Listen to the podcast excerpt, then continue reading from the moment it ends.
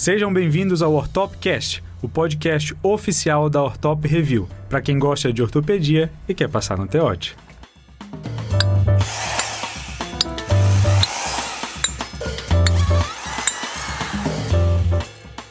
Fala galera, tudo bem? Sejam bem-vindos aí a mais um episódio do Ortopcast. Hoje com a presença ilustre aqui do nosso amigo José Sales. Vitor, diz aí para eles. Vulgo Zé do Quadril, né? Zé do Quadril. Fala pessoal, então vamos lá. Hoje a gente vai dar é, início à nossa série de subespecialidades da ortopedia e hoje a gente vai ter aqui o nosso convidado, como a gente já falou, José Sales, um especialista em quadril. Zé, cara, muito meu amigo, quero que você se apresente um pouquinho, velho. Fala Vamos quem lá, que é você. então, pessoal. Valeu, Vitor. Brigadão. Obrigado a vocês todos pelo convite, ao Seja bem-vindo. Review. Brigadão. Bom, eu sou o José, sou de Maringá, no Paraná, fiz faculdade em Porto Alegre, na Federal de Ciências da Saúde, e depois vim aqui para São Paulo. Calma aí, faculdade ou técnico de medicina? Diz aí Ah, direito aí A esse gente, fez negócio. técnico, a gente fez técnico, não sabia que precisava de faculdade. Exatamente, o cara fez a faculdade de Tá medicina. louco. É a primeira grande dúvida do ortopedista, né? Você faz faculdade, depois larga tudo que você aprendeu para seguir sua vida e se você quiser tem o SES e o Senai. Senai São opções mais, mais curtas, né? técnico em marcenaria. Tem também que os pacientes sempre pensam da, da anestésio, né? Sim. Que dá para fazer alguma coisinha. Mas então fiz faculdade lá em Porto Alegre, depois vim para cá na fazer residência então. Inicialmente na Santa Casa, mas me formei ali no, no Albert Einstein, em ortopedia, junto com Ah, o então, Vitor. então você começou uma residência num local e depois mudou. Cara, eu comecei primeiro, eu vim para Santa Casa de São Paulo justamente porque a maioria dos meus professores lá de, de Porto Alegre eram da Santa Casa, Ah, ou bacana. então do HC aqui em São Paulo. E como era muito bem recomendado, acabei vindo para Santa Casa. Tive alguns probleminhas lá. Eita, vai Tanto- citar esse problema melhor não, né? Deixa lá. Não, não, mas era por causa da crise institucional Velho, e mas do assim, SUS, isso, né? isso é aquilo que a gente já conversou, né? Eu também, eu larguei uma residência antes de começar a ortopedia, Desistiu, mesmo onde desistiu. desisti, larguei Não aguentou, não aguentou. Então, assim, cara, isso que o Zé tá falando é uma coisa importante, porque no início, cara, é assim, né? A gente é meio experi- inexperiente, não sabe o que a gente vai encontrar pela frente. Ortopedia é um, como a gente tava brincando ainda agora, é um puta de um mundo novo, é uma coisa completamente é, aquém da, da realidade do médico, do generalista. Então, a gente, a gente encontra um terreno diferente do que a gente imagina, né? E não só isso, né? Diversos serviços você não consegue nem fazer um estágio para passar e saber e conhecer como que é a rotina Sim. do serviço. É. Os serviços são fechados, aqui em São Mas- Paulo tem vários deles. Mas aí como que você foi parar lá no Einstein? Cara, então, foi a história é mais ou menos assim. Eu peguei a crise da Santa Casa, da, da instituição Santa Casa, junto com a crise do SUS. Então, um serviço que tinha 25 residentes por ano de ortopedia, Uhum. ah, tava com uma, uma defasagem ali muito grande, assim. Sim. Então eu peguei falta de antibiótico, peguei falta de gás no centro cirúrgico, gente acabando o maior pronto-socorro de, de ortopedia e traumatologia da América Latina tendo que transferir fratura exposta na minha Isso é época. complicado, né, cara? Esse- esses anos que tu tá falando, na verdade, foram anos difíceis para várias instituições, né? E Exatamente. teve, e teve o baque, tipo assim, tem, tem lugar que tá se recuperando ainda e acabou de ter outro baque gigante que Bem foi da, obrigado. da Pandemia, pandemia, bem- bem né, cara? Então, barra Sim. pesada. Então isso dificultou bastante ali. Aí tive a oportunidade de vir pro Einstein, prestei a prova, tinha conversado com o Vitor na época, prestei a prova e acabei vindo pra cá. Né? Isso, na época ainda, eles até acabaram usando parte da minha prova, que eu tinha prestado a prova, a mesma prova que o Vitor tinha prestado. E aí, graças a Deus, os coleguinhas do Vitor desistiram. É. E aí surgiu essa vaga, né? Surgiu É, essa e vaga. surgiu essa vaga e acabei vindo de transferência pro Einstein e Isso, acabei continuando. E aí, é, a especialização, né? Você decidiu pelo quadril. Como que foi essa decisão pelo quadril, assim? Você sempre, desde que entrou na residência de ortopedia, queria fazer quadril? Como que foi isso? Cara, na verdade, Gostava isso é de muito engraçado. queria atender idoso. Isso é muito engraçado, é? porque eu sempre cuspo pra cima e cai na testa, né? É, primeira coisa que eu passei, quando eu passei na ortopedia na faculdade, eu falei, eu jamais vou fazer ortopedia. cara, Tava lá eu prestando ortopedia depois. graças a e Deus. né? aí, depois, quando eu terminei, eu tava numa cirurgia do quadril, eu falei, eu jamais vou fazer quadril. Só que aí vai afunilando, né? Você vai, vai tendo a vivência, vai conversando com seus mais. chefes, exatamente. Sim. Você vai conversando com seus chefes, vai, vai conhecendo a área, vai acompanhando mais os chefes e vai vendo o dia a dia e o que, que você gosta e o que, que você não gosta tanto. Porque na visão do médico, sempre quando você entra na residência ali, você já fala assim: ah, agora eu só vou fazer o que eu quero. Não é Doce bem assim, ilusão, né? né? Doce Quando- ilusão. É. Acho que até no quadril hoje você não faz só o que você quer. Exatamente. Mas Nem- tem nem mais quando coisa você tá fazer? Tem muita subespecializado. coisa. Ah, É, porque além de A área mais prótese, nobre o que dentro mais que ele faz. Deve ser limpeza, né? Porque Mas prótese, uma coisa. limpeza. Eu precisei, eu precisei dar essa antes dele vir falar da tipóia, entendeu? Porque daqui a pouco ele solta a tipóia, eu precisei antes. Ah, os caras estão. deixa, Não, deixa. cara. vai- vai- vou chegar lá. A gente veio aqui só com porrada. Cara, mas né? isso, isso que o Zé falou é uma coisa que a gente vê muito, espe- especificamente no nosso serviço, que é o que a gente tem em contato de fato, mas assim, a proximidade que a gente tem com os chefes acaba é, trazendo a gente muito para a especialidade. Cara, mesmo, eu acho né, que isso é cara? um grande diferencial, na verdade, da- ali do Einstein, que você vive com, com diversos chefes que estão todo dia ali do seu lado, que ao contrário de grandes escolas que até você lê e tudo mais, e que ficaram famosas por causa desses chefes, e que a verdade é que o chefe não te conhece, É, tá? Acaba você- sendo, eles acabam sendo muito mais presentes, né? Exatamente, ali eles estão muito mais presentes e você roda com eles dentro do ambulatório, do consultório deles. Então isso Sim. faz uma diferença muito grande para quando você tá junto com, com aquela, aquele cara que você admira e aquilo que você quer fazer para sua vida. Então, querendo ou não, isso te norteia bastante. Tanto que uma das dúvidas minhas quando eu tava pensando no que, que eu ia fazer, se eu ia fazer quadril, se eu ia fazer joelho ou qualquer outra especialidade, foi quando eu rolei- rodei com o Dr. Reinaldo Jesus Garcia. Que eu pensei Famoso. muito, muito, muito em fazer tumor. Porque você tá. É, É. aquilo, né? Se, se você tá do lado do, do Pelé, do, do Messi, Dá do Maradona, você acha que você bola, quer né? jogar É. futebol mesmo, Sim. entendeu? Com certeza. Então fica mais fácil, né? E aí você fez esse R4 de quadril lá no Einstein também. Como que foi a rotina, assim? Além de, além de prótese de quadril, o que mais você fazia, assim, no dia a dia? Os caras cara estão na maldade. Chama, a gente chama o convidado. Eu, eu tô vendo que eles estão ficar- na maldade. Eu juro que a gente não Não, não, não. Tinha, tinha visita na UTI também no dia Ah, é seguinte. verdade. Né? É, porque a prótese de quadril, visita na UTI, é o que o cara É- faz, é, né? porque os dois são ombreiro e passaram a residência toda fazendo ali tipóia e MJ. Tipo, Tipóia e MJ. anestesia. Tipo, essa anestesia. Não, mas vamos lá. Então, aí eu resolvi fazer a, a cirurgia de quadril. Acabei optando por isso, tanto pelo público que você trata e, e com as inovações que você tem agora na cirurgia de quadril. Eu acho que eu percebi muito cedo que a cirurgia de quadril é a melhor área que tem, porque Tá todas as áreas buscam uma cirurgia que resolva o problema do paciente. O quadril é a única que tem essa Ah. cirurgia. Cara, isso é Há verdade. controvérsias, Não, não, isso, cara, isso é verdade, não tenho o que falar. É a uma prótese- cirurgia que a prótese resolve. Não é à toa uma- que foi considerada a cirurgia do século, É. né? 20, Revista então. Lancet, hein? Isso. Ah, citações. É médica essa? Não, é a lance esportiva. Mas aí, Zé, então Mas você fez aí- quadril lá, nessa questão da rotina. Como que é a sua rotina hoje? O que, que você faz? Onde você está trabalhando? Vamos lá. Faz um merchan aí do seu trabalho aí. Não, va- vamos lá. Como que é primeiro o R4 de quadril? Cara, o R4 de quadril você roda, acaba rodando com diversos chefes e passa por diversas cirurgias. Apesar de vocês acharem que o quadril É. só tem uma cirurgia, acho que Tem são duas. grandes áreas ali.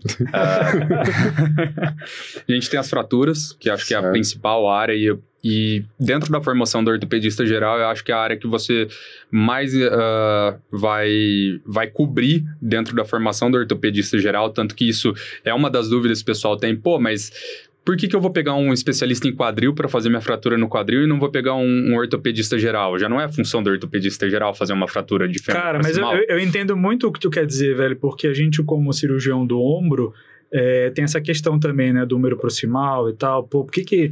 Tem... Mas assim, Por que, que eu não faço com alguém que fez trauma? É, entendeu? Mas, cara, a gente, a gente sabe que às vezes a abordagem é um pouco diferente, né? Aquele tem- ajuste tem jeito. fino, né? A gente tem Aquele uma noção. detalhe. Não, não que o cara do trauma não tem, lógico, óbvio. Mas, assim, a gente tem uma vivência com aquela anatomia da região muito mais íntima, né? Com então, certeza. E, e- e o perfil do paciente também é um perfil que tu já acompanha. Então, assim, tu entende, às vezes, aquele paciente de Já uma sabe maneira. passar visita na UTI. É. tu entende de uma maneira Não, mais você já completa. fica amigo de todo mundo ali na É, pra já- poder conversar com a galera. Já ajeita o negócio. Cara, mas sabe que isso é um, é um mito, na verdade, né? Muito. Hoje, É um raramente. É, um, é, é um tabu. A ser quebrado. Já foi quebrado, entendeu? Porque assim, ó. Se você pegar fora os pacientes que são por fratura mesmo, e alguns pacientes mais idosos ou alguns pacientes um pouquinho mais complicados, a grande maioria dos pacientes não vai para UTI, não precisa mais de uma UTI, porque a cirurgia foi se desenvolvendo bastante. Isso a gente falando Cara, o tanto sangramento em é mínimo hoje em é- dia, é mínimo. né, Zé? Pô, o uma- tal do uma- transamin ajuda muito, Ah, né? sim, com certeza. Então, é, eu- isso eu percebo também, né, cara? Hoje as Cara. vias são menores, a, inten- a abordagem é menos vias invasiva. menores, materiais melhores, Melhores. a gente abre menos e enxerga mais do que antigamente. Então, antigamente, né? É. Mas uh, do que dessa vivência que a gente tem com os chefs. Então, quando você tem umas vias menores, você está invadindo menos o paciente, você vai des- desinserir menos musculatura, você tem a oportunidade de dar para esse paciente uma reabilitação muito melhor. Sim. Então, você não precisa levar todos os pacientes para UTI. Ao contrário do pessoal que faz tipóia, por exemplo, a gente evoluindo.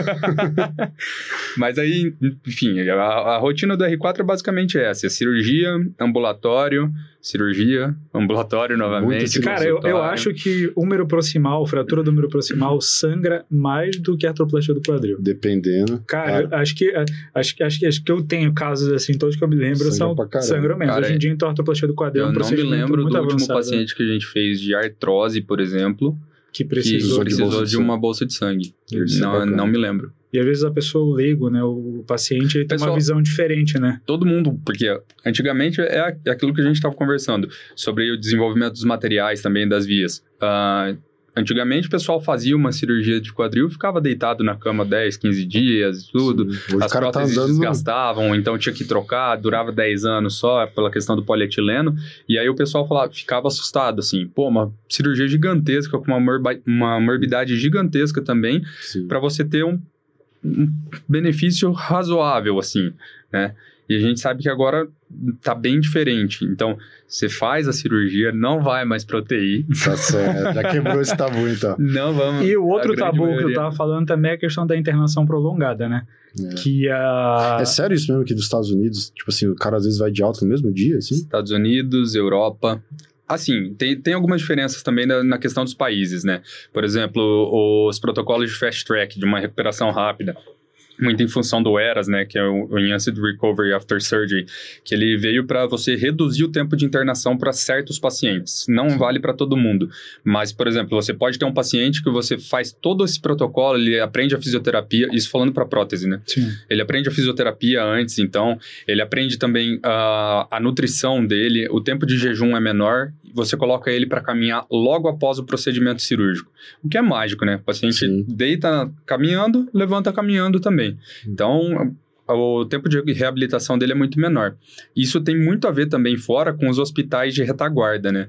Porque é lindo também, o brasileiro, a gente tem que contextualizar muitas coisas. Com certeza. É lindo quando a gente olha no- nos estudos de fora e fala assim: ah, o paciente foi de, foi de alta em um dia, dois dias, mas ele foi para um hospital de retaguarda. Ele Ou de alta então, do hospital ou então, também trazendo para nossa realidade, ele foi para uma casa bacana, ele foi para um lugar que às vezes, muitas das vezes, não é a realidade, né? Sim. A gente tudo bem, tem uma Os vivência caras têm que subir vezes, 50 degraus é, do o morro mora poder no chegar em sobrado, casa. o cara mora no sobrado, tem que subir não sei o que e tal. Então essa questão da, da, da, da, da- da alta precoce é uma coisa assim que eu acho que também não tem que ser o foco, né, principal. Não, eu acho que eu acho que o nada- foco tem que ser o paciente. com certeza. Você tem que entender o conceito. customizado, né? O tratamento tem que ser Exatamente. customizado, Você né? tem que entender onde que esse paciente vive, se ele vai poder caminhar depois, se ele vai ter escada ou não vai ter escada, se o assento do vaso sanitário dele é alto ou baixo, porque isso aumenta risco de luxação do quadril, também numa prótese no pós-operatório. Se vai ter alguém que cuida dele, se vai ter alguém que vai dar comida para ele, que vai trazer comida para ele, o que que ele vai fazer, qual que é o esforço que esse paciente vai ter no pós-operatório para você poder dar uma alta para ele. Hoje a gente não tem problema nenhum e dar alta no dia seguinte. Normalmente, até porque a gente opera à tarde. Se fosse de manhã, talvez à noite conseguiria. Mas não tem problema nenhum. Se você tiver um, um ambiente favorável para isso. Agora, é muito diferente você pegar um hospital e. ah, um hospital não, um paciente já mais complicado, já com algumas comorbidades, que não tem o apoio da família. Aí você Não tem um Pô, cuidador. se você der alta para ele no próximo dia, você tá- vai estar jogando ele, levando ele a um risco. Aí não vale a pena. Não Sim. tem o porquê. Mas é, é, já que a gente tá falando um pouquinho da questão de prótese, assim, vou até confessar aqui, tá, Vitor? É, eu sei, Antes já. de eu fazer sei, nem ombro, precisa, eu sei. É, eu queria fazer Eu sei, quadril. eu né, sei. Até porque o ombro é o quadril do membro superior, né? Exatamente. Cara, sabe o que é pior? Tem muita analogia, velho, de Tem, verdade. tem muita assim, coisa tem é muita coisa. Ó, o Supra, por exemplo, é o, é o glúteo médio. É o Supra é o verdade. glúteo médio, cara. Externo. Lesão, tendinite calcária. Sim, tem várias acontece- coisas que são que acontecem no glúteo médio que acontecem no Supra, né? Então, isso que o Zé tá falando é uma analogia importante, eu acho, de verdade. Sim. Eu acho que o quadril e o ombro, eles têm uma... uma são articulações é, irmãs, assim, né? Mas assim, Zé, perguntando pra você especificamente a questão de, de, de prótese do quadril. A gente tá falando aqui, a maioria do nosso público aqui são residentes. Tá? Tá. É, como que você enxerga, assim, você como um jovem especialista de quadril, né? Você Aham. formou há poucos anos.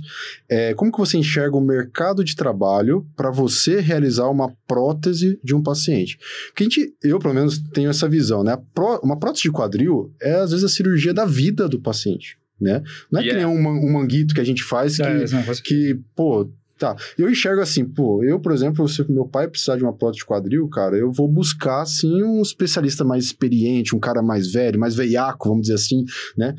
E às vezes, por exemplo, minha mãe, por exemplo, precisa fazer uma cirurgia de manguito, talvez um cara mais novo não, não me importaria tanto. Como que você enxerga isso no seu dia a dia, na sua prática médica? Você sente isso dos pacientes? Você li- tem que lidar com isso? Tem essa dificuldade ou não? Você acha que isso é uma, uma besteira? Não, cara, vamos lá. Vamos separar por partes essa pergunta, tá?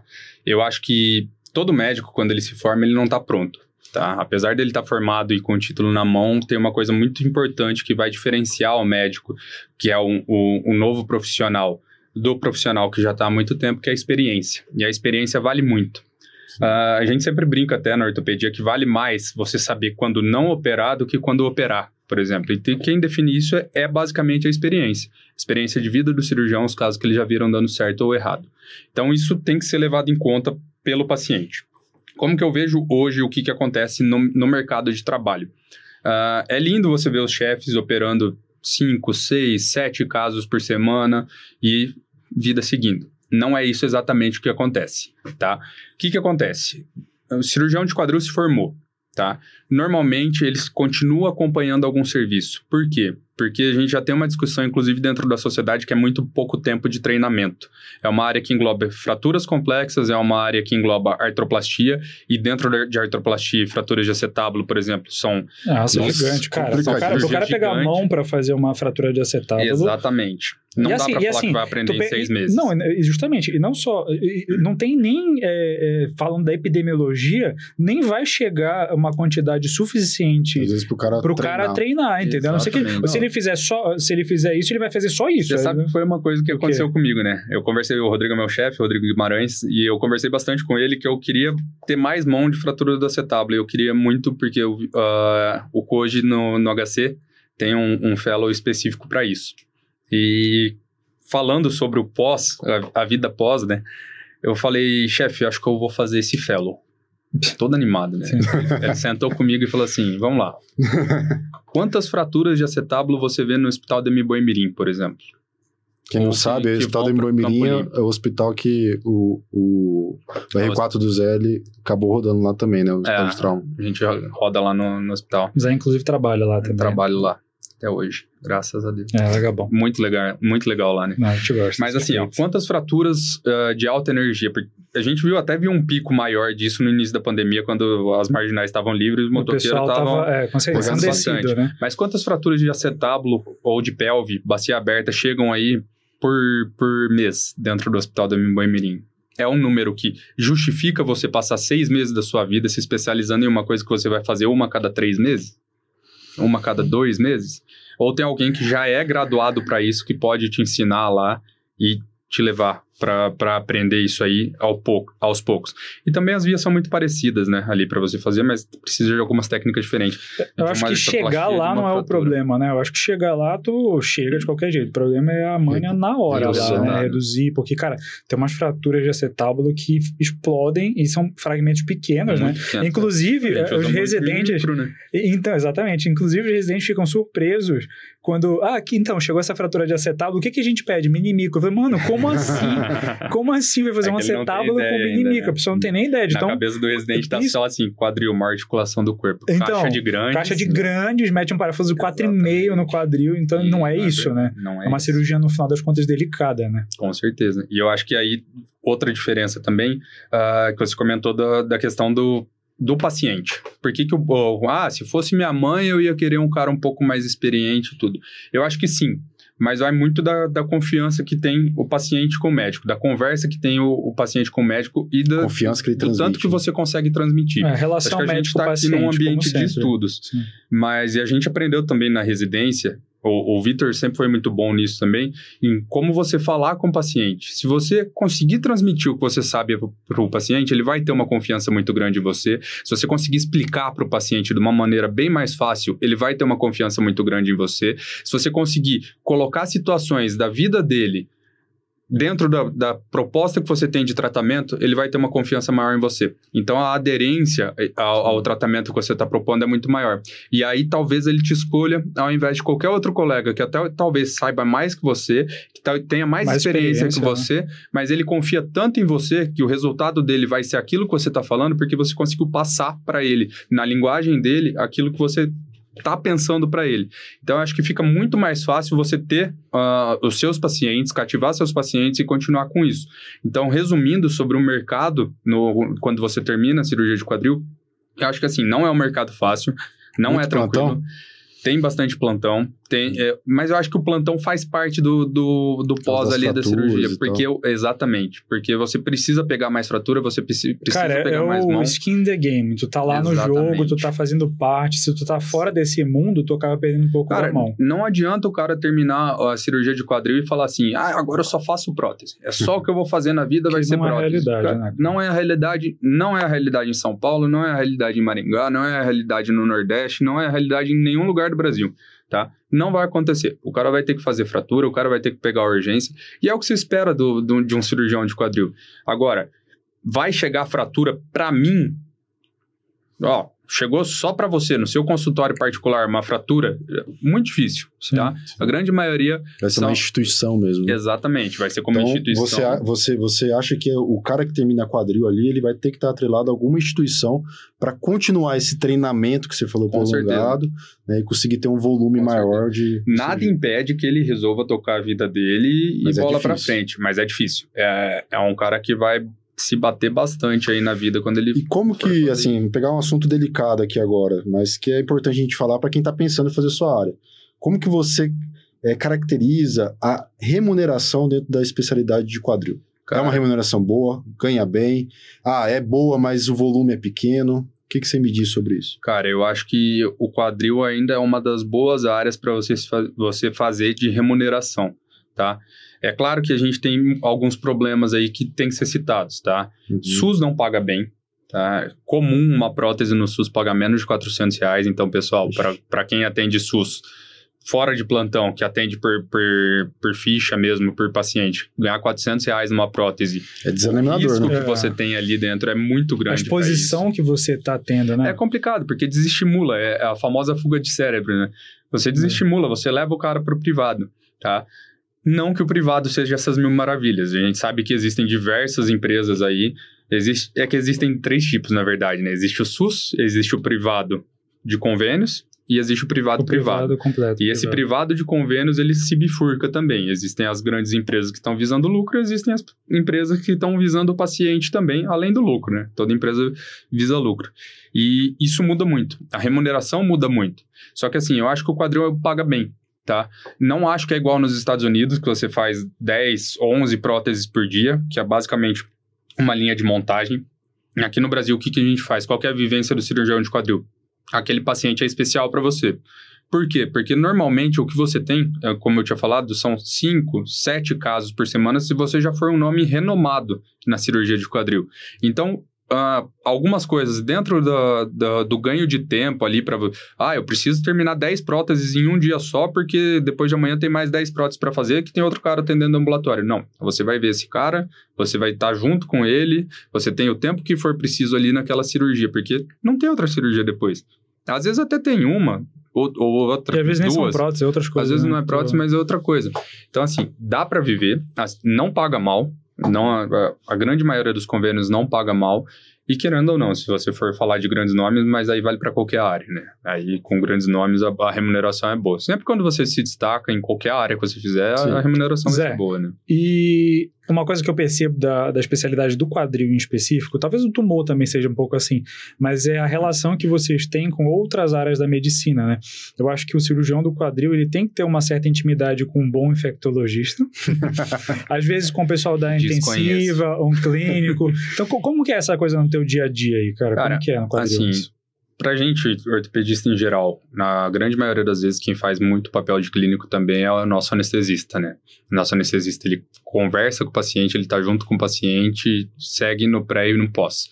Porém, a gente sempre está atrelado com o clínico do paciente, normalmente o cardiologista, dependendo da idade. É que tem aquela distribuição bimodal dos pacientes do quadril. Tem aquele jovem que tem um impacto, hoje que a gente já sabe que vai fazer uma artroscopia, e tem aquele mais idoso que vai fazer por artrose. Lógico que, enfim, tem artrose mais jovem e vice-versa.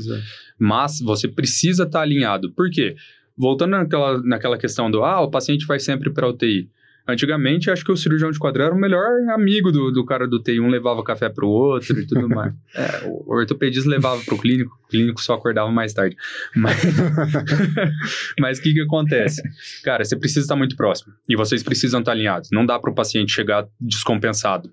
Então, a gente se fala, a gente telefona, a gente conversa, a gente troca exames, troca imagens, eles querem saber no nosso procedimento. Não é só a gente que está interessado neles. Eles, como os clínicos acabam seguindo muito de perto esses pacientes, então não é só nós que estamos interessados neles. Eles também estão interessados. Ó, oh, mas o que, que ele vai fazer? Qual que é a via que você vai usar? Não dá para fazer isso, não dá para fazer aquilo. E eu acho que é isso que diferencia um bom profissional também. É o cara que está preocupado, preocupado, com todo com... aquele ambiente sim. do paciente, sim. tá? Ele não é, ah, vai fazer uma prótese. Cara, eu já discuti caso com o clínico, o clínico falou, ah, mas por que, que você vai usar a cabeça de cerâmica e o, e o, e o poli ao invés de ser cera cera? Uhum. A, o par tribológico. Então você fala assim, cara, o cara tá antenado, ele sim. sabe o que, que tá acontecendo. Então tem que ser uma boa relação. Acho que acabou aquele negócio do do ortopedista só, ah, tem uma fratura, preciso fixar, preciso operar, I need é isso. There, there's, there's a, a fracture, I need to fix it. Cara, é. isso, isso eu acho que é importante, né? A gente tem essa. Acho que o ortopedista, a gente brinca que fez Senai e tal, mas é importante que a gente tenha essa parte clínica, né? Cara? E isso é muito mais fácil em convênios de paciente privado. Em SUS é complicado, viu? Não, com certeza. Eu acho que isso é uma vantagem da é nossa vivência e tal, que a gente tem sempre uma boa relação, uma relação próxima com o clínico do paciente, com o cardiologista, como tu falou. O anestesista é um cara parceiro da tua equipe, que tá junto, tá todo mundo remando acho, na mesma direção. E eu né? acho que isso é uma coisa muito diferente do que a gente acaba acaba vendo dentro de, da, das residências mesmo. Tem muitas residências que o ambiente é totalmente hostil. É um ambiente de é assim, concorrência. Assim, é, né? Exatamente. O cara tá brigado com o anestesista porque ele quer que comece a cirurgia dele. O anestesista quer fazer outra coisa. Aí chega o pessoal da cirurgia geral que quer outra coisa e tudo e ninguém olha para o paciente. É, com certeza. É ninguém está olhando para o paciente, está é. cada um olhando só para a cirurgia dele. E no SUS tem essa dificuldade também, por exemplo, você vai lá e faz o plantão seu e aí faz Acabou, aquela cirurgia. Né? No dia Acabou, seguinte. No dia seguinte, e aí o paciente. É outro é. cara que passa. Aí o cara vai ficar às vezes um, dois dias ali internado até se reabilitar para ter a alta e é outro médico, então realmente tem essa dificuldade. Não tem fisioterapia, o problema não é meu. É, isso é assim é. mesmo. Cara, inclusive pegando já o gancho dessa questão de preocupação do, do paciente e tudo, a gente estava falando de fratura, como que é, Zé, isso é uma dúvida até minha, pessoal, como que tá hoje em Mesmo? dia essa questão do cara com uma fratura de um, um fêmur proximal, é urgência, não é urgência, tem que operar logo, como é que tá isso aí, cara? Cara, tem que operar logo. Tá? A própria American Heart Association coloca que uma fratura no fêmur proximal mata mais do que um infarto com supra de ST. Então, Caramba. assim, o paciente realmente morre. E a gente vê isso, né, cara? A gente vê afundando. isso e é muito triste a gente ver isso. Tá? Uh, vários hospitais hoje uh, estão com os protocolos para você poder operar dentro das 24, 48 primeiras horas, que são as horas de ouro. Seria o deadline ali, Exatamente. 48 horas. É né? onde você começa, a, a coisa começa a desandar bem ali, tá? tá? Então o paciente chegou no seu serviço, não é uma urgência, porque urgência você teria que resolver até seis horas, né, na, na definição de urgência. Mas é uma urgência relativa que a gente fala. Você precisa estabilizar esse paciente. Agora, não tem mais que existir, acho que não tem mais cabimento existir o, o cara que vai lá e passa a visita, o anestesista que passa a visita, o clínico que fala, não, mas ele precisa de um teste farmacológico de estresse. Não, ele morre daquela fratura, tá? Ah, mas uh, o pessoal que tá, tá ouvindo aí o R1 começa a ouvir assim, mas pô, o cara vai morrer de fratura do fêmur, deve sangrar muito, cara, não é pelo sangramento. Isso é até difícil, pois é, cara, isso é uma coisa que é não é difícil às vezes de, de, tentar passar. Né? É a doença de imobilismo e tudo, né? Exatamente. São as complicações inerentes e é uma coisa que no, nos dois primeiros anos, se não me engano, né, 50% dos pacientes vão a óbito. Então, assim, é uma coisa que realmente ainda mantém, né, Zé? Ah, tem que, tem que tratar o quanto antes. Tem Isso tem que, ser, tem que ser uma prioridade. É que nem eu falo para os residentes, cara, chegou no plantão ali, você está numa porta, você tem que aprender a diferenciar coisa que não é grave de coisa que é grave. Cara, chegou uma coisa, você pensa assim: isso é uma fratura, é uma luxação, isso é uma infecção, isso é um tumor, é isso é uma, uma síndrome. É só uma luxaçãozinha. Né? então, assim, fratura do fêmur proximal chegou, cara, aquilo ali é prioridade. Manda pro chefe, discute, clínico tem que estar tá alinhado. Isso, isso é uma coisa até que tem muito lugar que talvez nem tenha ainda protocolo, né? Assim, nos, tem, tem, nos, ah, tem muito lugar, tem muito lugar que não, tem, tem, tem muito né, lugar cara? bom que não, que tem, não protocolo, tem protocolo, né? Os pacientes às vezes ficam ali meio jogados e tudo. Passa, passa ali, ah, o que, que aquele paciente tem? Ah, tem uma fratura no fêmur. É só isso, é. E quantas vezes você já não viu um clínico também falar que o paciente está chocado por causa de uma fratura no fêmur proximal?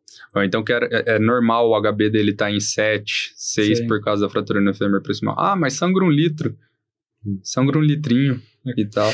Cara, você precisa estabilizar ele o mais rápido possível, não é só aceitar a derrota ali, ele precisa operar. E assim, Zé, a gente falou bastante aí de fratura, falamos também de prótese. Você citou aí, soltou uma palavra que pra gente do ombro é bem bacana, é, é artroscopia. O que, que você me diz aí? É o, futuro da, é o futuro da, da cirurgia do quadril? É, a gente é suspeito para falar, porque a artroscopia pra gente... Como é... tem sido o treinamento disso? A gente sabe que pra gente do ombro, a curva de aprendizado é longa. É. Eu imagino que o quadril é mais apertadinho ali, eu acho é que o negócio difícil. é mais difícil ainda. O que, que você me diz sobre a artroscopia do quadril? Vamos lá. Falando sobre a artroscopia agora, tá? É, eu acho que é um modelo de paciente totalmente diferente. Começando por aí. É um modelo de paciente que a gente não estava acostumado a, a, ter dentro da cirurgia de quadril, que é um modelo que se assemelha muito mais ao paciente da coluna, tá? São pacientes que, pacientes que têm várias queixas. Por quê? Por causa de um bloqueio mecânico. Você acaba bloqueando o mecânico uma articulação, você sobrecarrega a articulação, a articulação adjacente. Então, sofre coluna, sofre joelho, tudo mais. Começa por esse ponto. Segundo ponto, na hora que você tem esse paciente, que é um paciente que ele está com um problema no quadril, ele é um paciente jovem e você indica uma artroscopia, vem aquela. Eu sei fazer artroscopia, tá? É, eu já vi, inclusive, muitos especialistas de, de quadril, assim, importantes, experientes, chamando um colega de ombro para poder, às vezes, ajudar no procedimento ali de artroscopia. Não, e tem, tem colegas que não querem fazer. Tem, tem colegas que não querem fazer a artroscopia porque a prótese dá um resultado tão bom para ele e a curva de aprendizado é tão longa para você fazer uma, uma artroscopia de quadril que não vale a pena. Entendi. Fora as complicações que você tem ali. Então, por exemplo, hoje a gente sabe que é em torno de 500 500 artroscopias de quadril você tem que fazer para você dizer Nossa. que você está treinado. 500. 500. Tá. É, é tem tanto paciente assim para fazer? Pois é, você vê gente com muitos anos de estrada. O Richard Canella, por exemplo, lá em, lá em Florianópolis, que eu acabei visitando ele, tá fazendo desde 97, 98, se não me engano. Tem 3 mil casos. Tá. Então, assim, um cara já super treinado. 25 anos? 25 anos. mais até. Se for dividir aí, ó, cara, são, a cada, demora mais ou menos uns 5 anos o cara começando a fazer e fazendo bem para ele ter esse volume todo. E a gente sabe que logo depois, quando você vai ficando mais experiente, você vai tendo mais casos. Então, a curva de aprendizado é ainda maior. O cara vai levar 5 a 10 anos para ele aprender a fazer bem, bem, bem uma artroscopia de quadril. É claro que existem casos e casos. Existem complicações e complicações inerentes dentro, dentro desse procedimento. Você até comparou a artroscopia do quadril aí, falando em artroscopia, com a artroscopia do, do ombro, tá? Tem diferença, né? O ombro você não precisa tracionar, você não precisa de um pirulito no meio das pernas do paciente que causa lesão, causa necrose de grandes lábios, causa neuropraxia ali naquela região. Então tem diferença. E o espaço é realmente muito apertado. Fiz até a ótica muita, de 70. É isso que eu ia falar. Tem a muita gente tem que usar, envolvida, né? A gente tem que usar uma ótica que olha 70 graus para baixo. Você está olhando para baixo, na verdade, quando você entra dentro do quadril. Para você se acostumar com aquilo é muito difícil. Tá? Então, é muito complicado e várias vezes você vê residentes que já estavam treinados em outro serviço, que já sabem fazer artroscopia, já sabem o básico da artroscopia de joelho, de ombro, que é um pouquinho mais tranquilo ali, que você tem espaço para se mover, ele entra na artroscopia do quadril e parece aquele, aquela começo do maluco no pedaço olhando para cima, sabe? Tipo, maravilhado com tudo. Porque não dá para saber, o cara não consegue entender o que, que é cada uma. E até pra gente experiente, às vezes é difícil. Então, a artroscopia, eu não acho, eu não posso te dizer que é o futuro do quadril, porque a gente tem uma cirurgia que é muito boa, que é a prótese, que resolve que mais de 90% de bons resultados, que é uma cirurgia incrível. Eu acho que ela é um, alguma coisa que vai estar concomitante. A, a artroscopia é uma coisa que vem para um outro tipo de paciente. Ela vem para somar. É um, para um paciente diferente, ou para um paciente jovem, ou esportista, que quer fazer as coisas. Google que eu diga, né? Hum. É que assim, tu pensa, por exemplo, o paciente, até ele chegar numa prótese, o que, que ele não sofreu, né? E às vezes a gente não pensa nisso. Tem muito trabalho, muita coisa assim na ortopedia, eu acho até que em outras áreas, que tu vai lá ler um trabalho. Ai, é melhor operar ou não operar uma fratura do rádio distal, por exemplo. Pô, daqui 10 anos o resultado é similar é, é, semelhante. Mas e o que o cara se ferrou nesses 10 anos, tá entendeu? Tá Às vezes isso. Não, eu tô defendendo. E tirar tipo é. não, eu tô defendendo no sentido de que às vezes a gente tem que, porra, é um caminho difícil, mas é para isso que a gente tá aqui, né? Então, tipo, a gente tem que aprender, porque às vezes é um paciente que sofreria, é um paciente que às vezes vai chegar numa prótese do quadril com dor crônica, aí é um cara que é, teu resultado já não vai ser bom, vai ser um resultado subótimo, enfim, são Quantos patologias diferentes. não ouviram pela questão da qualidade das próteses de quadril? Não, aguenta até onde der. É. Então, Aí depois então, o resultado é então... é igual. Aguenta até onde der. Não, não dá. Não dá, o paciente não precisa viver com dor. Com certeza. Tá? E só que esse paciente agora, da artroscopia de quadril é realmente um paciente diferente. E é, é uma coisa que a gente está aprendendo a lidar. E acho que isso é uma coisa que os chefes grandes estão aprendendo junto com a gente que é mais novo. Tá? Porque é um paciente com demandas diferentes, com queixas diferentes. A gente estava acostumado com aquele paciente que você opera, fica bom. O paciente está ótimo, operou, te fez a prótese, te ama o resto da vida. Esse paciente da, da, artroscopia, não, cara. Ele é um paciente completamente diferente. Às vezes você opera. As expectativas lá depois, em cima. Exatamente. E qual que, que, é a grande pergunta que eles fazem? Eu vou operar, então eu não vou ter artrose? Hum. Ou eu vou ter artrose? e a gente não é, sabe responder isso na literatura é. ainda. Sim. E como é que você fala para um paciente? Eu vou te operar, eu acho que você vai ficar bom. Mas pode não ficar. Pode não ficar. Eu posso tirar a sua dor. É a mesma coisa do problema do, do joelho, né? O pessoal do, do LCA, que opera é. LCA, vai reduz a chance de artrose? Já tá.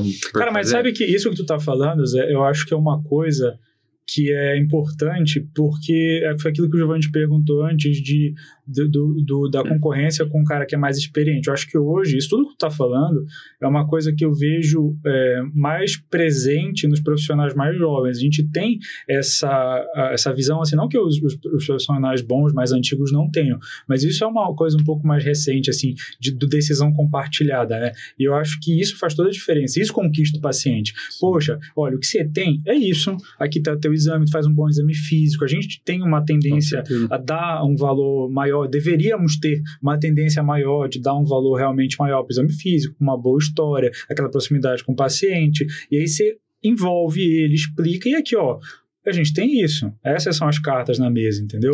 Isso, às vezes, as é pessoas que são um pouco jeito, mais né? antigas são um pouco mais. É, eu tive muito paciente que, que falou assim, entendeu? Que a gente acaba conquistando o paciente realmente porque você está lá explicando, falou, poxa, eu entendi, agora eu tô, entendendo, não, vamos fazer isso, entendo que tem pegou complicação. uma transição da, da, da, medicina como um todo, né? Quantos pacientes você já atendeu que falaram, ah, nunca ninguém encostou a mão em mim? Cara, uma vez Faz eu atendi... 10 anos que o paciente. Eu não sei se eu te contei essa história, lembra? Que eu acho que o Giovanni já contei. O paciente chegou comigo, examinei e tal, ah, então você tem isso e tal, vai ter que operar. Ele, ele chorou.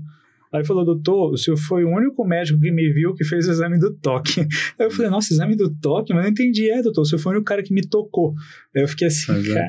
Será que... Cara, cara, e o cara é já tava você rodado. Ouve, você ouve isso aí, o pessoal falando isso aí, você não acredita. Você sente um baque, porque a gente é treinado para encostar no paciente, né? Cara, Na amnésia, exame físico é 80, 90% de tudo que você vai fazer com o paciente. Cara, inclusive é lindo isso da medicina, cara. A ortopedia é uma, uma especialidade médica que eu acho que mais depende do, do, do tete a tete, da história Totalmente. bem tirada, do, dos... Cara, a gente às vezes... Isso eu, eu falo para os meninos que rodam, os internos que rodam com a gente tudo, falo, ortopedia é pura medicina, é história, exame físico, é ter um olho treinado, às vezes, da marcha do paciente, do jeito que ele entra... Do que ele de longe você de sabe longe, que ele tu já tem uma ideia do que, que ele tem. Então, assim, é pura medicina, cara, é pegar, examinar e é, tudo. quantas vezes você já, já atendeu o paciente assim, ó, doutor, o que eu tenho? Aí você vai lá, faz exame físico, conversa, tudo, aí você fala o que, que ele tem. Mas não vai pedir nenhum, nenhum exame? É. Sim. Tudo é bem. Difícil, né? Aí você tenta contornar, tem alguns que são muito resistentes, né? E tem uma outra questão também, não é só o paciente que é resistente, tem a questão legal, né? Você não consegue liberar uma cirurgia com base é, no seu exame hoje físico, em dia Tem você isso, precisa né, do exame. É. Exatamente. Então aí você pede o exame e tem, tá lá exatamente escrito o que você falou, né? Tá tudo escritinho ali e ele fala, você é mágico.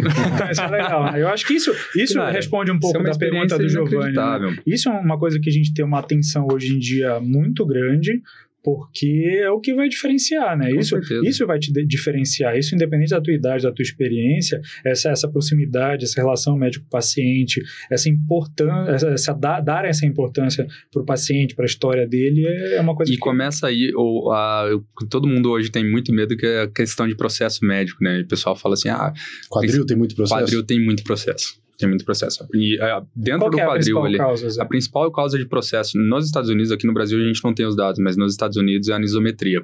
A anisometria, a na, na anisometria dos membros, né? Exatamente, alongamento Caramba. encurtamento do membro, tá? E, cara, ca- vou, vou dar um exemplo clássico, tá? Operamos o paciente que ele tem anemia falciforme, tá? E o quadril dele varo, bilateral, a gente não vai deixar o quadril dele varo, então ele vai ter que operar o outro lado. Tinha, tava com a necrose dos dois lados, tudo. E conversamos bastante com ele, cara, desregulou a marcha dele inteira. Inteira. Alongamos dois centímetros o membro dele. Eu falei, calma, que do outro lado você vai ficar super bom na hora que a gente alongar também. E acabou que evoluiu super bem, alongou. Ficou quatro meses angustiado lá, achou que ia ficar Ruim, completamente né? o Manquetolo. glúteo médio que não dava conta de nada. Assim, ó, dois centímetros parece ser muito pouca coisa, Mas faz né? diferença. Mas faz uma diferença e, e realmente desregula a biomecânica do cara altera inteira, né? Pra uma que ele É, não dor tava de acostumado. coluna, dor de joelho. E ele tava muito angustiado, então faz diferença.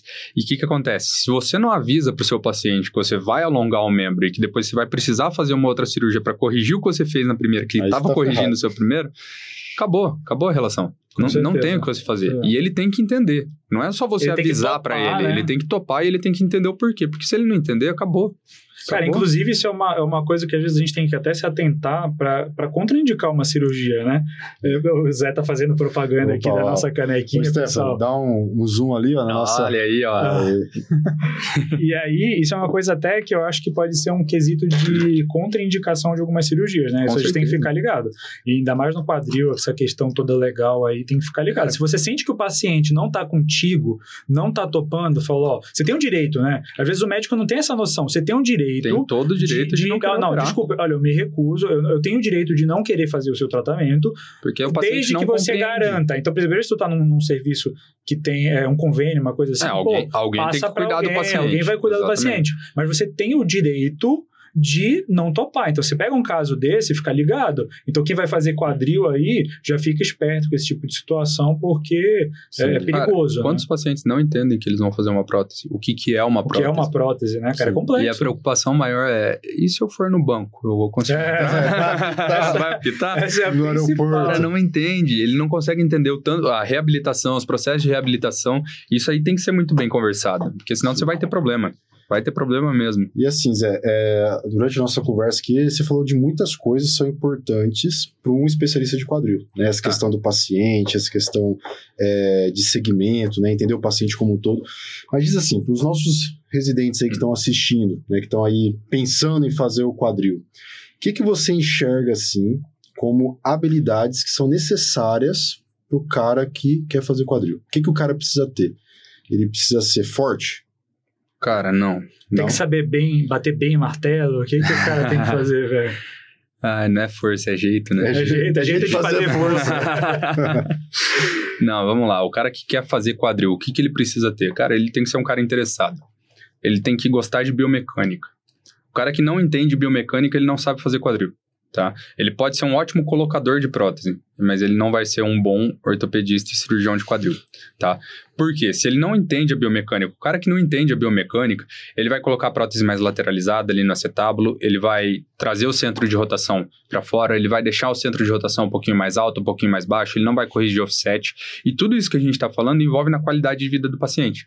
E quantas vezes você já não viu o cara mostrando o caso em congresso e falando: aqui, ó, tá ótimo, ótimo. tá ótimo, olha o paciente. E você olha o, paciente, o vídeo do paciente, o cara mostrando em congresso isso aí, o paciente claudicando. Sim. Aí você olha aquilo e fala assim: é o, é o vídeo pré que ele tá mostrando? O que que tá acontecendo?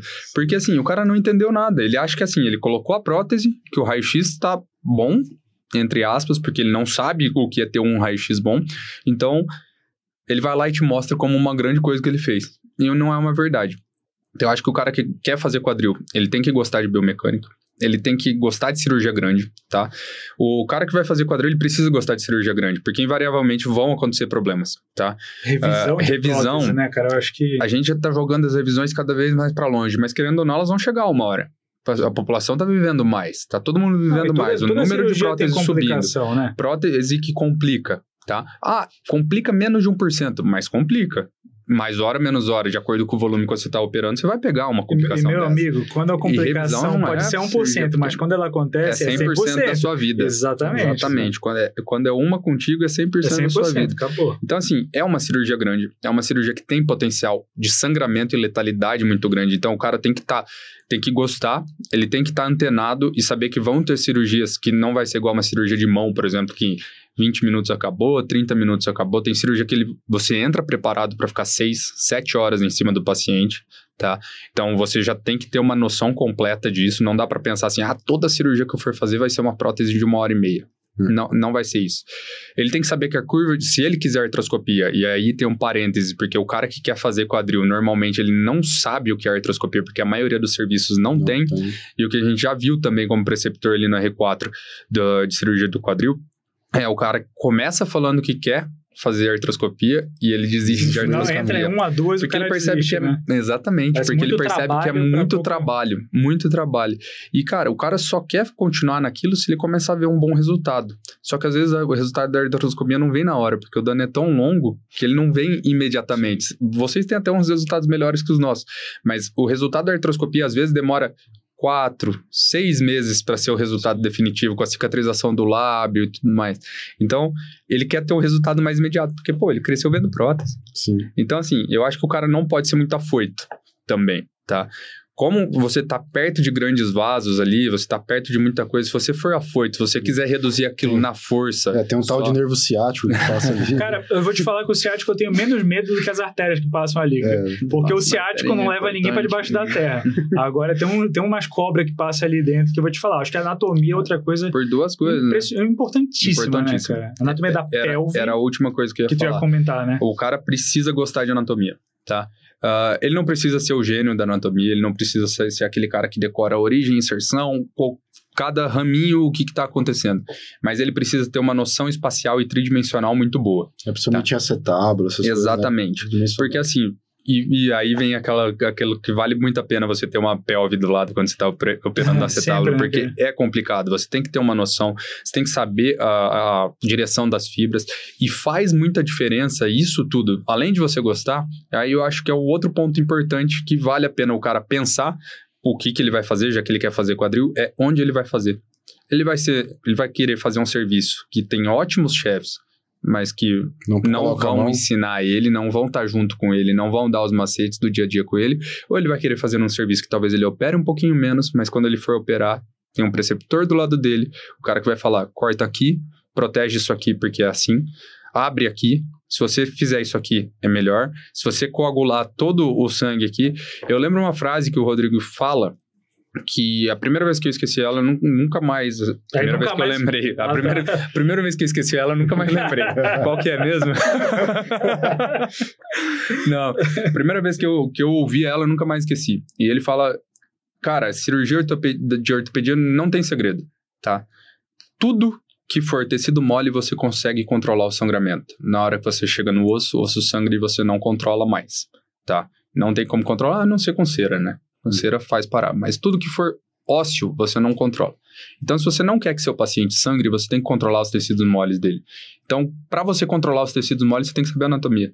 Não, não tem jeito. Aquela frase, né? Ortopedia, anatomia e um pouco de bom senso. Então, Exatamente. sempre voltando para esse ponto. E Zé, pra finalizar esse podcast bacana que a gente teve, tenho certeza que o pessoal pegou bastante coisa aí da sua especialidade.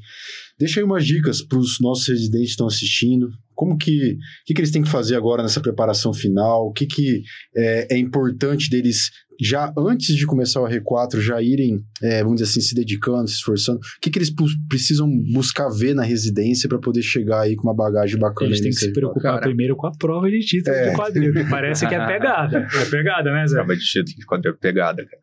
É difícil. Mas tem que ser difícil, cara. Você já pensou nisso? Eu acho, inclusive, que a, a prova da SBOT mesmo é uma prova que é, como a Patrícia Fux falou na nossa prova, é uma prova de suficiência, É não de aquilo que a gente sempre proficiência. fala, exatamente. é. Tá? Tem que ser difícil. Você está se tornando um especialista, você não está se tornando qualquer pessoa. Então ela tem que ser difícil. Senão o cara vai no Zequinha da esquina e não no Zé do quadril, entendeu? Ó o cara. propaganda, propaganda. Não, mas Stefan, Stefan, Cara. aproveita aí, ó, coloca aí o, o site aí do nosso amigo aí, do Zé Não, mas é, é que é, essas provas elas têm que ser difíceis. Mas a, a dica que eu dou, cara, e é uma dica que eu acho que assim, o residente ele não consegue entender. Eu acho que o Victor vai concordar comigo. E é muito difícil entender logo do começo e por isso que você tem que colar nas pessoas que te, te levam pra frente, assim. O que, que são essas pessoas? Cara, você tem que mais ver do que você tem que operar. Você tem que mais assistir a aula do que você tem que querer ensinar as coisas pra alguém sem saber o que você tá fazendo. Então você tem que ver, ver, ver, ver. Na hora que o negócio está exaustivo e você já estudou e você sabe o que você está fazendo, aí você vai lá e faz. Aí o que, que vai acontecer? Você vai se bater. Porque você vai chegar assim, ó, todo pomposo, todo meninão, assim. vai chegar e vai falar: Nossa, eu sei tudo. Eu sei Então, tudo. então aquele negócio de viu uma, faz a segunda, ensina Isso a terceira, não cara. existe. Isso né? não existe. Isso é um crime. Viu fazer, né? Viu fazer, como Viu diria fazer. Tá louco. Não, de verdade, isso aí é um crime. Isso vem, vem das escolas de antigamente e tudo mais. Mas, cara, quanto mais você vê alguém que tá sabendo o que tá fazendo, fazendo aquilo ali, quando você for fazer, fica muito mais fácil. O caminho tá aberto. O cara sabe o caminho das pedras. É, né? aquela história do, ah, quando eu cheguei era tudo mato, era tudo muito melhor. Não era, cara. A gente já tá pegando o caminho todo pavimentado. Aproveita isso. Vê o que o cara que tá sabendo fazer tá podendo te ensinar. E um cara que sabe te ensinar, ele te leva muito pra frente. E acho que isso não é só na ortopedia, isso aí é em, em tudo vida, quanto é área. na vida. Na vida, porque se o cara tá, tá te ensinando, ele tá te passando. E, e, cara, na ortopedia a gente passa as coisas de graça, né, um pro outro. De, assim, ó, de, de amigo. Tá ali, ó, reduz assim, faz aquilo, faz assado, faz assado. Muitas vezes o residente ele olha e ele quer ficar bravo com o R dele porque ele tá sendo cobrado. O cara não, não entendeu isso aí ainda. Tá? Lógico que existem cobranças necessárias, exageradas e tudo mais. Mas o cara que consegue entender isso aí, eu acho que é uma das coisas que o cara que faz quadril mais tem que internalizar. Porque quadril é uma cirurgia difícil. E se é difícil, quanto mais ele vê, é melhor do que aquele cara que tá assim, pensando, cara, eu quero fazer quadril, mas agora eu vou fazer um R4 e eu quero fazer 50 próteses no R4. É isso que eu quero fazer. Tal. Tem Não que ter faz isso, humildade, cara. né, cara? A gente tem que ter humildade. Baixa a gente, bola, é melhor você fazer 20 próteses no seu R4 Bem feitas. bem feitas, Bem sabendo o que você vai fazer, sabendo que se você cortar em tal lugar vai ser errado, sabendo que se você fizer outra via vai ser errado, sabendo que o- a escolha do paciente é importante, sabendo o que escolher, o que você vai falar pro teu paciente, sabendo o que você vai desenhar. Cara, desenhe pro seu paciente também. Já, já desenhou paciente? Já eu mostro no. É que eu sou um cara um pouco mais tecnológico. eu mostro aqui no Cara, tablet. mas o paciente adora isso porque Com você certeza. volta naquilo de você entrar no mundo dele. E na hora que você vê as pessoas fazendo isso e que você aprende tanto com aquilo, você fala, cara, é isso. Então, depois que você já passou por aquilo, é muito fácil olhar pra trás e falar, cara, como que a pessoa tem que olhar e fazer essas coisas. Mas quando você tá fazendo aquilo lá, é muito difícil. Então, acho que a grande dica que fica pros residentes é observa mais, vê mais. O cara que tá em cima ali, ele quer te ensinar muitas vezes. Lógico que existem exceções novamente, mas o cara que tá mais pra frente de você, ele pode te trazer muito mais do que você tá achando. E se ele não quiser, se ele não quiser te passar, arranca dele. você tá na cirurgia, pergunta, questiona. Vai lá e fala. Ah, mas a minha residência é ruim, não tem aula, não vou passar na SBOT por causa Estuda, disso. né? Estuda, Faz tua vai atrás, Faz um cara. top review. Acompanha a Exata- tua review. exatamente, excelente cara. Mas possibilidade. estuda, vai atrás por conta. Tam- também ninguém dá nada de- só de mão beijada para as pessoas. Cara, Você tem tem que fazer por muita merecer, gente, cara. tem muita gente, inclusive, Gente, tem muita gente que. que, que tá com o ouro na mão, mas ele só entrega pra quem ele acha que merece. Exatamente. Então, às vezes, o cara tá lá na dele, papapá, não foi atrás, não perguntou, e fala pra esse cara, não vou, não vou ensinar. não vou. Esse cara não me motiva, entendeu? Quando tu tá lá, às vezes, instigando, perguntando, indo atrás, o cara vê que tu tá... É, é, Questiona as condutas. é, é isso, cara. E, e não é questionar assim, Não de ah, maneira tá fazendo assim, isso aí tá errado. Não. Mas por que você tá é, fazendo? por que, que você né? tá fazendo isso? Eu li que de tal maneira é melhor. Eu pensei que de tal maneira. E se você fizesse assim? Questiona. A pessoa te respeita mais. Normalmente, quando- valor. E, e a dica é essa, né? E quando o cara sabe o que ele tá falando, quando ele sabe o que ele tá fazendo, ele não fica bravo em responder. É. Quando o cara sabe o porquê que ele tá fazendo a coisa, ele não vai ser aquele cara que, ah, vai fazer suas coisas e tal. Ele vai falar, "Ah, não, cara, eu tô fazendo isso por causa disso, disso, disso. E por que, que você pensou isso? Diferente. Então, cara, a dica para os residentes é essa: questione, pergunte. A gente fez uma residência que, graças a Deus, dava muito tempo para estudar. Acho que até às vezes a carga horária de fazer tanta aula, tanta coisa, era é mais pesado para estudar do que propriamente porque de trabalho. É, porque é pancada também. Às vezes é muito melhor ir lá para um plantão, Exatamente. entender umas fichas, não pensar nada do que torrar a cabeça Então, horas lendo. A gente foi treinado para isso. Só que tinha uma hora que a gente olhava pro céu e falava: Meu Deus, eu não aguento mais ler livro e, e estudar e fazer as coisas. E eu acho que basicamente vai ser isso que vai tornar o cara diferente. Agora, pro cara, assim, ó, modéstia à parte, vou ter que dizer, né? Se o cara quiser fazer quadril mesmo, ele é porque você se forma médico, depois você vira ortopedista, você já é uma raça superior. Começou. A, aí depois, se o cara quiser fazer quadril, ele vai ter que passar por um crivo, entendeu? porque aí o cara é muito diferenciado, né? A gente tem que ver se aceita ele e tudo mais. Por isso que a prova é difícil, entendeu? Por isso que a prova de quadril é complicado. Ah, Mas vale bem então, a pena, Então é cara. isso, gente. Ó, esse é o nosso Zé do Quadril, tá? Muito obrigado Valeu, pela galera. sua participação no nosso podcast. Com certeza vão ter outras oportunidades, tá? Para você vir falar aqui com a gente, falar com os nossos residentes também.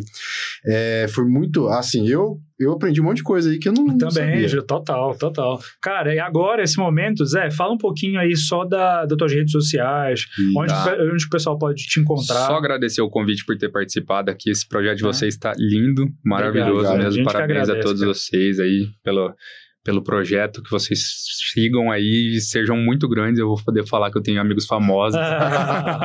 boa, boa. Pessoal, minhas redes sociais, então. É, me siga no Instagram, arroba Dr. José Salles JR, tá bem? Que meu site também, Dr. José Salles, drjosésalesjunior.com.br, tanto no Instagram quanto no o site mesmo, vai estar aqui embaixo, ó, na descrição. Coloca aí, Stefano, pra gente, tá certo? E é isso aí, E galera. Parabéns a todos vocês mesmo. É isso aí. Ó, a gente aguarda você no próximo episódio, tá bom? Como o Vitor falou pra- pra vocês lá no início, a gente vai falar sobre várias especialidades, sobre a rotina do R4 de várias especialidades. A gente começou com o quadril. Aguarde que tem muita coisa aí, né, Vitor? Isso, pessoal. Muito obrigado pela companhia. Ah, tem só mais uma o coisinha. quê? Rotina do R4 do quadril. O cara que quer fazer quadril, ele tem que aceitar que ele vai voltar a ser R1. Isso é uma grande verdade que às vezes a pessoa demora para entender. Ele quer repassar todas as, As funções, as coisas que tem para fazer, e ele não entende que dentro do R4 a função é dele. Tá? Ele, a função do R4 é treinar um, um- um novo cirurgião especialista. Então ele tem que entender que ele tem que assumir as coisas, não é passar igual ele era R3 passava para R-. É, é, Desculpa não, isso daí, mas isso é importante, cara. Isso para todos os R4. Eu acho que cada Hum. fase da vida tem um. um, um- um- Responsabilidade uma- uma- É, responsabilidade diferente, entendeu? Então, eu acho que no R4, é isso que tu tá falando é importante. Tem muito R4 que a gente vê por aí que às vezes acha que virou o chefe dos residentes.